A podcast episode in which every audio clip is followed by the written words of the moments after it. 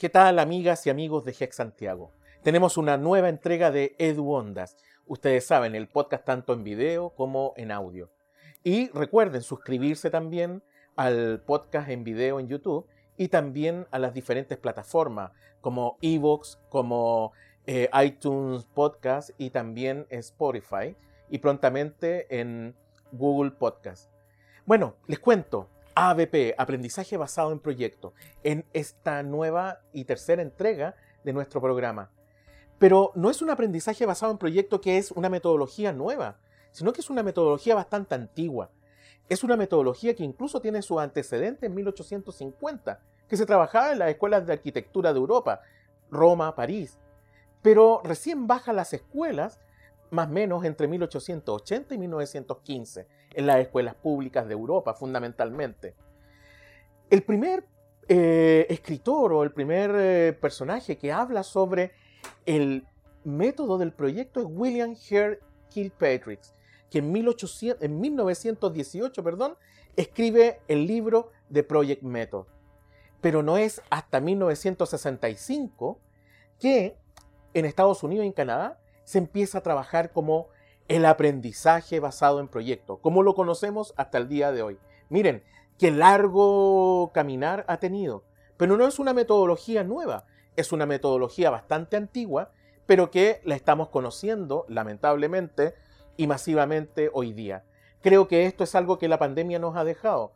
Hemos tenido que obligarnos a poder investigar e indagar nuevas formas de entregar las clases a nuestros alumnos. Y eso nos hace encontrarnos con estas que se llaman metodologías activas del aprendizaje. Eso, los dejo nuevamente con nuestros amigos de Maestrico y junto a Jex Santiago, como ustedes saben, Gabriel Erices, que los acompañará en este tercer programa de Edu Ondas, el ABP, Aprendizaje Basado en Proyectos.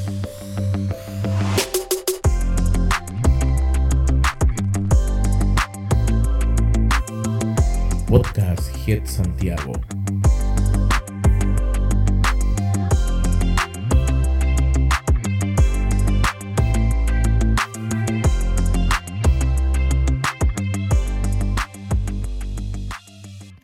Hola queridos amigos, ¿cómo están? Tanto tiempo sin haberlos visto. Solamente ha pasado una semana del último podcast, pero bueno, es harto rato.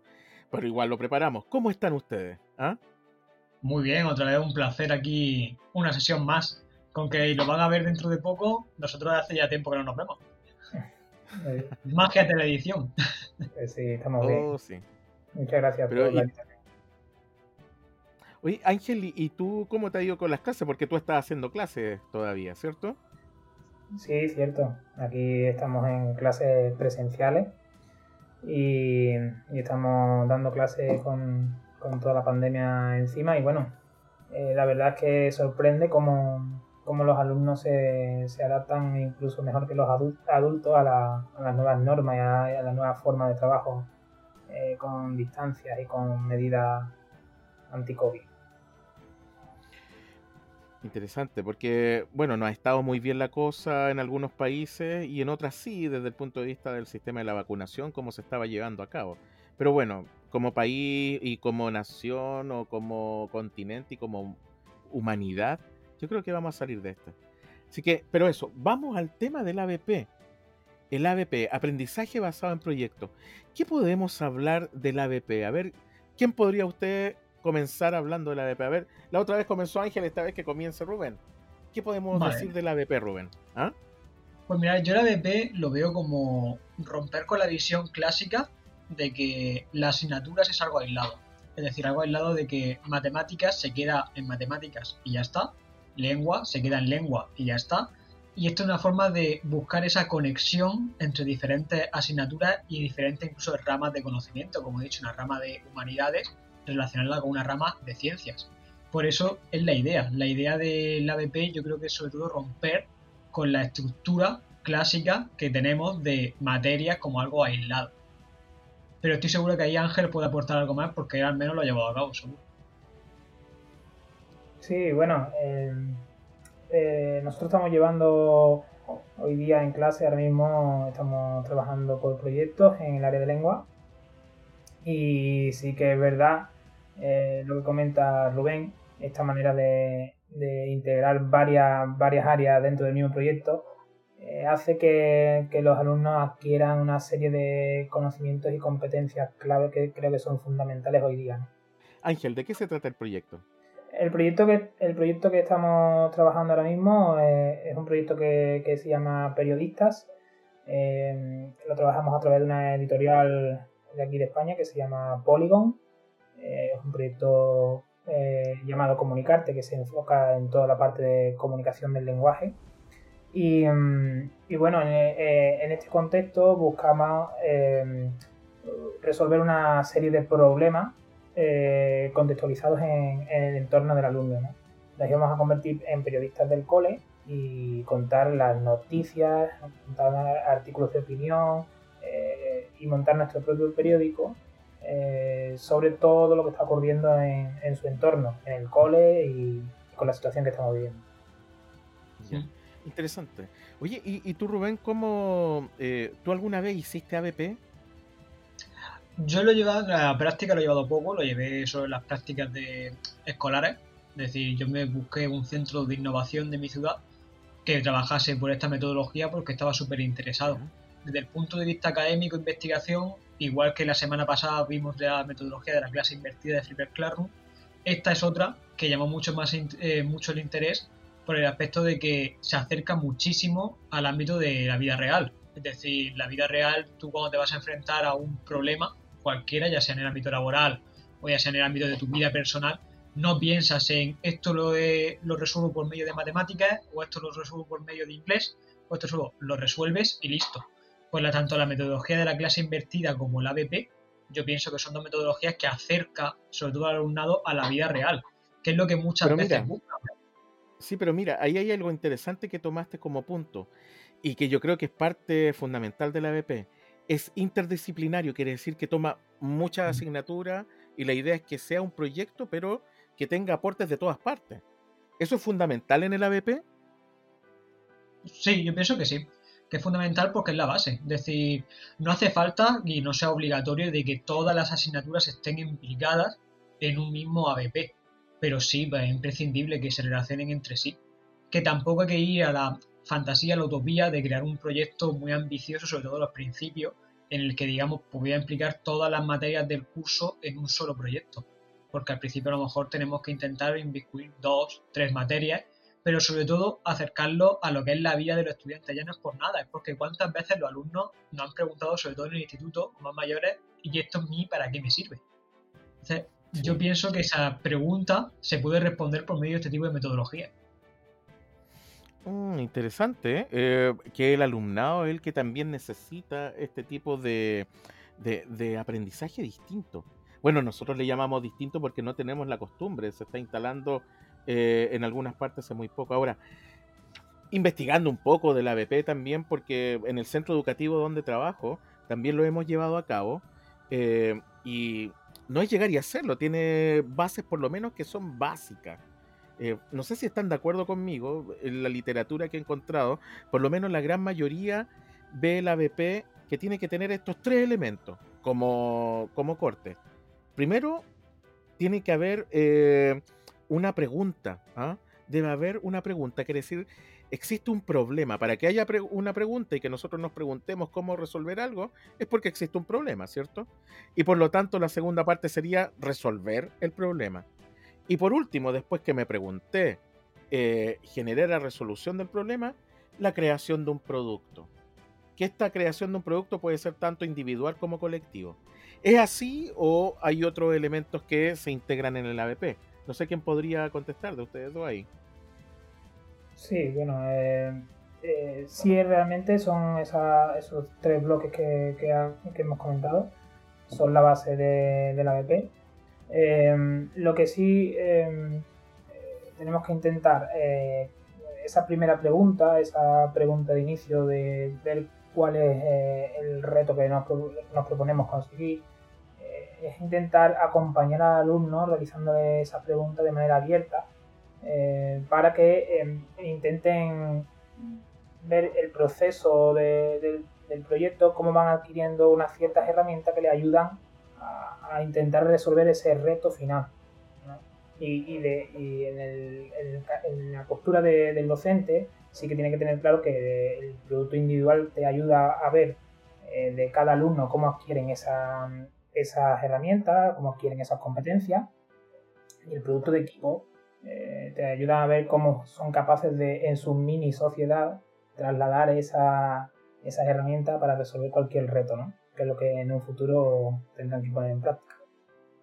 Yo estoy de acuerdo ahí con Ángel porque también hay que puntualizar la diferencia que muchas veces se confunde entre aprendizaje basado en proyectos y aprendizaje basado en problemas, que son metodologías que muchas veces las vemos juntas en la misma literatura, pero por ejemplo aprendizaje basado en problemas es lo que comentabas tú, Gabriel, de plantear un problema y que por medio de ese trabajo interdisciplinar lo resuelvan. Pero el aprendizaje basado en proyectos no necesariamente hay que centrarse en un problema, podemos centrarnos en un producto final, que ese es el objetivo que queremos marcarnos y centrarnos en ese producto final. Yo pienso que lo importante, sobre todo, y lo di, el reto de aplicar el aprendizaje basado en proyectos es que tenemos que motivar al alumno con ese producto final. Es decir, tienes que estar deseando llegar a eso que le hemos mostrado y ahí está la peculiaridad, porque cuando estén los alumnos motivados ya el resto solo. Sí, es interesante lo que acaba de decir, pero eh, a propósito de algo que escuché en uno de estos webinars que he, eh, visto también sobre metodologías activas. Y una de las cosas que decían que tenía una característica el aprendizaje basado en proyectos, primero era el producto, pero era un producto que no se le muestra al profesor solamente, sino que es un producto que está hecho para mostrárselo a la comunidad educativa en general que puede ser a través de una herramienta virtual o puede ser en presencial. ¿Eso es así? Sí, en el caso del proyecto que nosotros estamos utilizando, al final del proyecto los, alumnos van a sacar su, propio periódico donde trabajarán los distintos em, textos que estamos trabajando en el área de lengua, eh, donde contarán eh, cómo han ido resolviendo esos retos y eh, ese periódico lo publicaremos a, las familias del cole, a toda la comunidad educativa que tenemos que llevar, eh, eh, todas las familias y, las redes sociales para publicarlo. Entonces, es una manera de mostrarle cómo lo vamos resolviendo, cómo lo vamos trabajando y, es una manera también de hacerles participar a, la familia en ese aspecto. Lo que sí es muy importante destacar también es el tema de, la evaluación dentro del proyecto que estamos haciendo. Que sí ahí deberíamos especificar pues la autoevaluación, la coevaluación y, la heteroevaluación, ¿no? Que yo, yo creo que, debemos enseñar a, los alumnos a, autoevaluarse dentro de ese proceso. Interesante esa, esa, parte, porque uno de las, eh, los pocos puntos que se toman eh, en cuenta es el proceso de evaluación. Ahora, la evaluación como proceso, que eso es fundamental, no como un producto. Yo no evalúo el producto, sino que evalúo el proceso en el cual se llevó a cabo ese producto. Eh, funciona o no, porque hay partes en donde yo les voy a pedir, a lo mejor es la rúbrica, por decirte algo, en la rúbrica que vamos a utilizar, uno, uno de los criterios en la rúbrica va a ser el comportamiento en grupo, va a ser el trabajo en equipo, va a ser el compartir este tema. Entonces, e, es fundamental, sobre, diste en el clavo en algo. Y lo otro es que también al término del proceso no solamente se evalúe el producto como tal, sino que también entre nosotros nos evaluemos, los estudiantes. Y ahí está la coevaluación. Eh, ¿Tú crees que, eh, cómo has visto la experiencia de otros compañeros o colegas de ustedes, no sé cuál de los dos podría hablar ahí, de que hayan tenido una buena experiencia en el campo de la coevaluación y la heteroevaluación? Bueno, yo en el colegio que os digo que es un referente, que desde su fundación, un colegio que tiene poquitos años, tendrá 10, 11 años, tendrá más. Eso le ha dado tiempo a que salga una promoción de primaria, es decir, que entraron con 6 años y salieron ahora. Ha tenido muy buenos resultados. Muy buenos resultados sobre todo en el tema de trabajo en equipo, que es una cosa que no se fundamenta en la escuela. En la escuela normalmente fundamentamos mucho el trabajo individual o el trabajo en equipo, pero en pequeños momentos de la clase y no se incentiva más. El trabajo de aprendizaje por proyectos lo que hace es que durante mucho tiempo aprendan ellos a coordinarse y además si son seleccionadas desde pequeños, eso va innato en ellos, se va aprendiendo hasta que llegan al instituto. Yo pienso que el problema en este tipo de metodologías radica en el cuando hacen el cambio de centro. Porque cuando pasas de un centro con aprendizaje basado en proyectos a un centro que podemos decir que es ordinario, ¿no? que es una metodología tradicional, ese salto es muy grande. Entonces ahí es cuando está el punto de debate del aprendizaje basado en proyectos. ¿Es útil verdaderamente o tendríamos que instalarlo en diferentes etapas educativas para que tenga esa utilidad a lo largo del tiempo? Interesante. ¿Qué opinas de lo que acaba de decir eh, Rubén Ángel? Em, sí que es verdad que, que cuando los alumnos eh, acaban distintas etapas y cambian de centro, eh, sí que como cada centro lleva su, metodología o aplica su, sus proyectos de distinta manera, pueden encontrarse con, con, todas esas dificultades del salto a cambiar de centro. Pero lo que, por ejemplo, en el caso nuestro, lo que pretendemos es que los alumnos vayan adquiriendo tantas competencias de esta manera eh, en nuestros cursos que, que le ayude a salir de nuestro centro con unas herramientas que se encuentren lo que se encuentren, eh, puedan desarrollar todos los conocimientos que han ido adquiriendo, puedan aplicarlo ya sea en una clase ordinaria, ya sea en un examen práctico, teórico o cualquiera de las situaciones que se pueden encontrar. Entonces lo importante de, creo que de la base es crear eh, seguridad en el alumno de, todas esas competencias que, pueden, pueden ayudarle a desarrollar eh, todos los aspectos que le, pueda servir para su día a día en, cualquier momento. Mm. Pero mira, yo quiero puntualizar una cosa. El tema aprendizaje basado en proyectos, al menos en España, yo pienso que es más fácil de aplicar en primaria, en la educación básica, que en el instituto. No es por nada, es por la cantidad de docentes implicados. En la educación básica normalmente el tutor o tutora eh, da la inmensa mayoría de asignaturas, excepto las específicas de inglés, educación física, ese tipo de cosas, y en el instituto encontramos en la mayoría de los casos que es un profesor por materia. Entonces, claro, el aprendizaje basado por proyectos requiere coordinación en los alumnos, pero requiere más coordinación aún entre docentes. Y cuanto más docentes implicados haya, pues más coordinación requiere y más trabajo en equipo requiere. Ahí me refiero, sobre todo, que la dificultad está en las etapas más superiores. Mira, es interesante, en Chile nos pasa lo mismo, en el sentido de que sí, el profesor, aquí le llamamos de general básica, ¿ah? eh, el profesor tiene la mayoría de la asignatura y además el profesor jefe. Eso ocurre más o menos hasta sexto de primaria, ¿ah? eh, séptimo y octavo en adelante y, ya la secundaria eh, son profesores de especialidad la mayoría. ¿ah? Entonces tienen el profesor de tanto, el profesora, el profesor. Entonces, nosotros el año pasado, en el contexto de pandemia, lo llevamos a cabo en el centro donde estudio, eh, donde trabajo, perdón. Y sí, una de las características más complejas es que tienes que reunirte como docente con tu equipo de compañeros y empezar a colaborar. Ahora, eso es un desafío también, eh, porque, a ver, en la vida común, ¿ah? nosotros vamos a tener que estar compartiendo proyectos con personas o trabajando en equipo, aunque estemos en una oficina.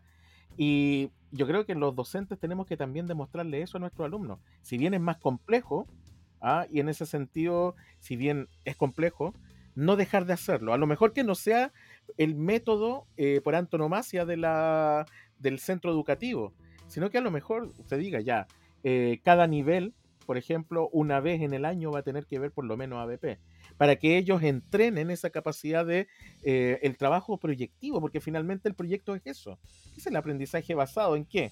Y es por eso que yo ahí le pongo el punto suspensivo, basado en. Y era lo que decías tú.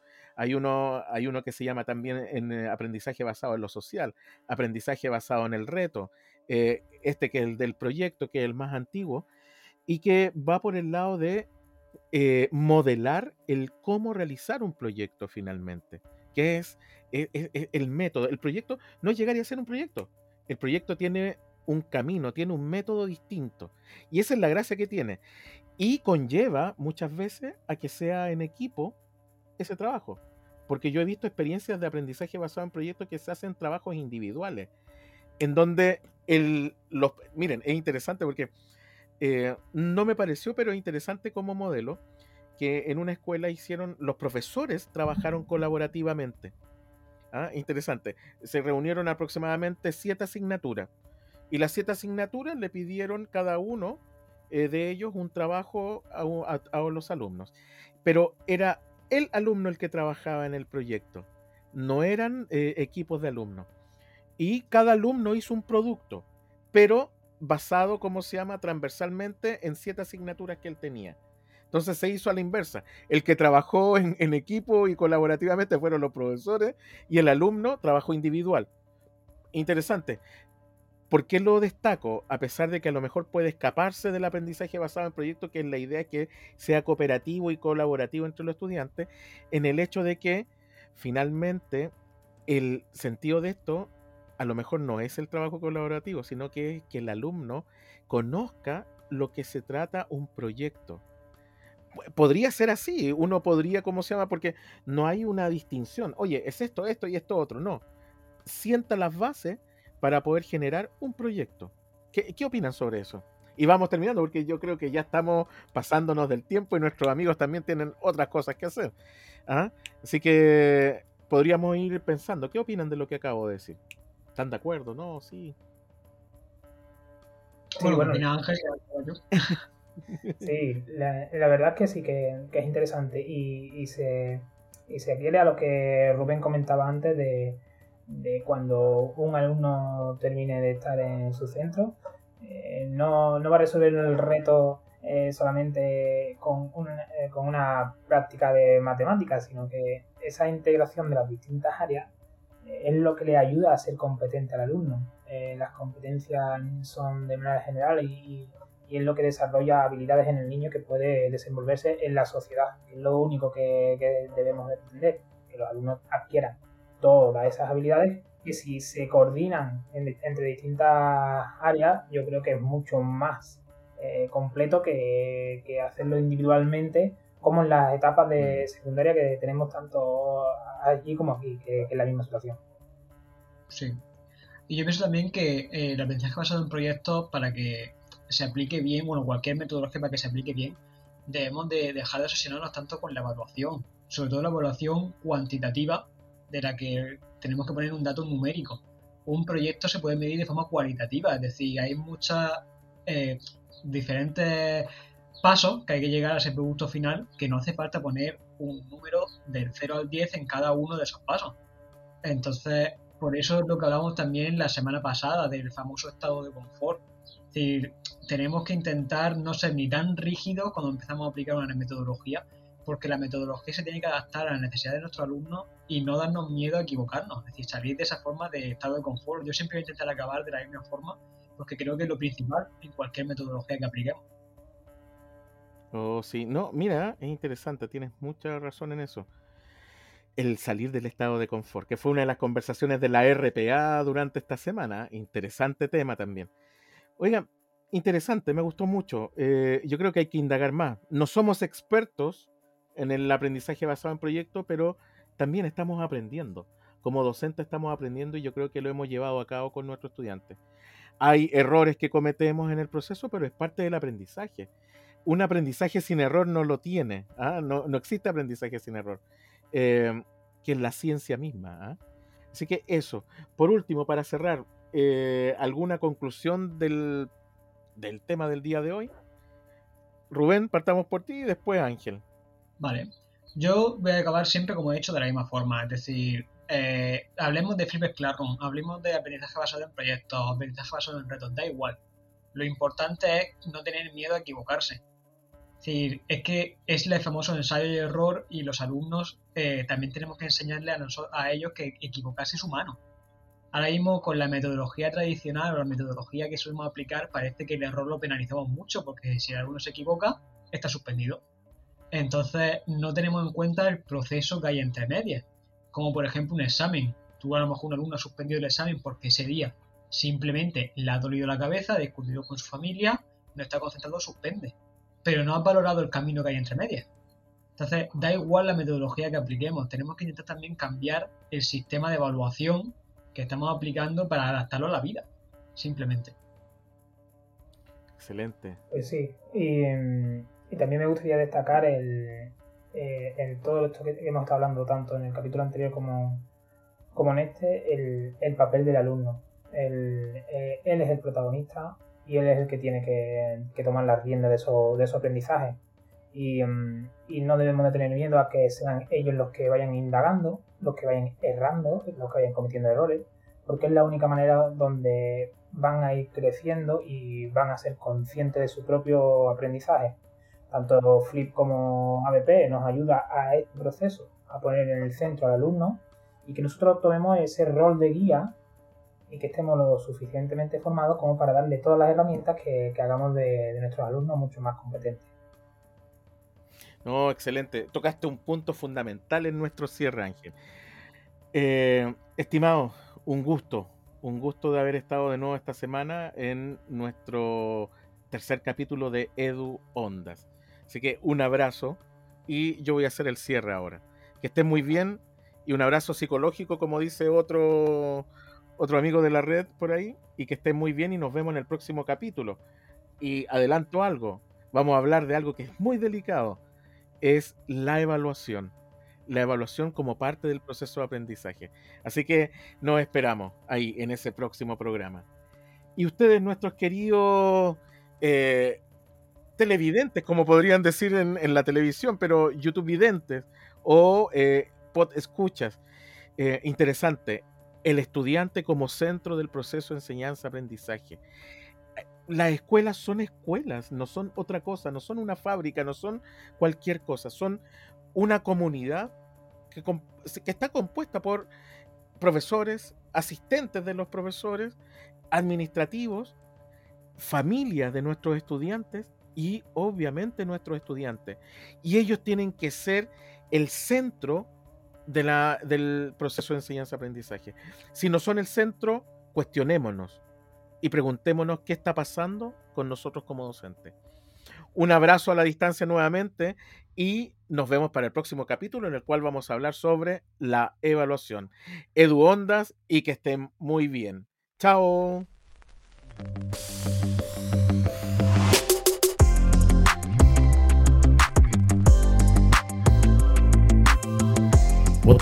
Head Santiago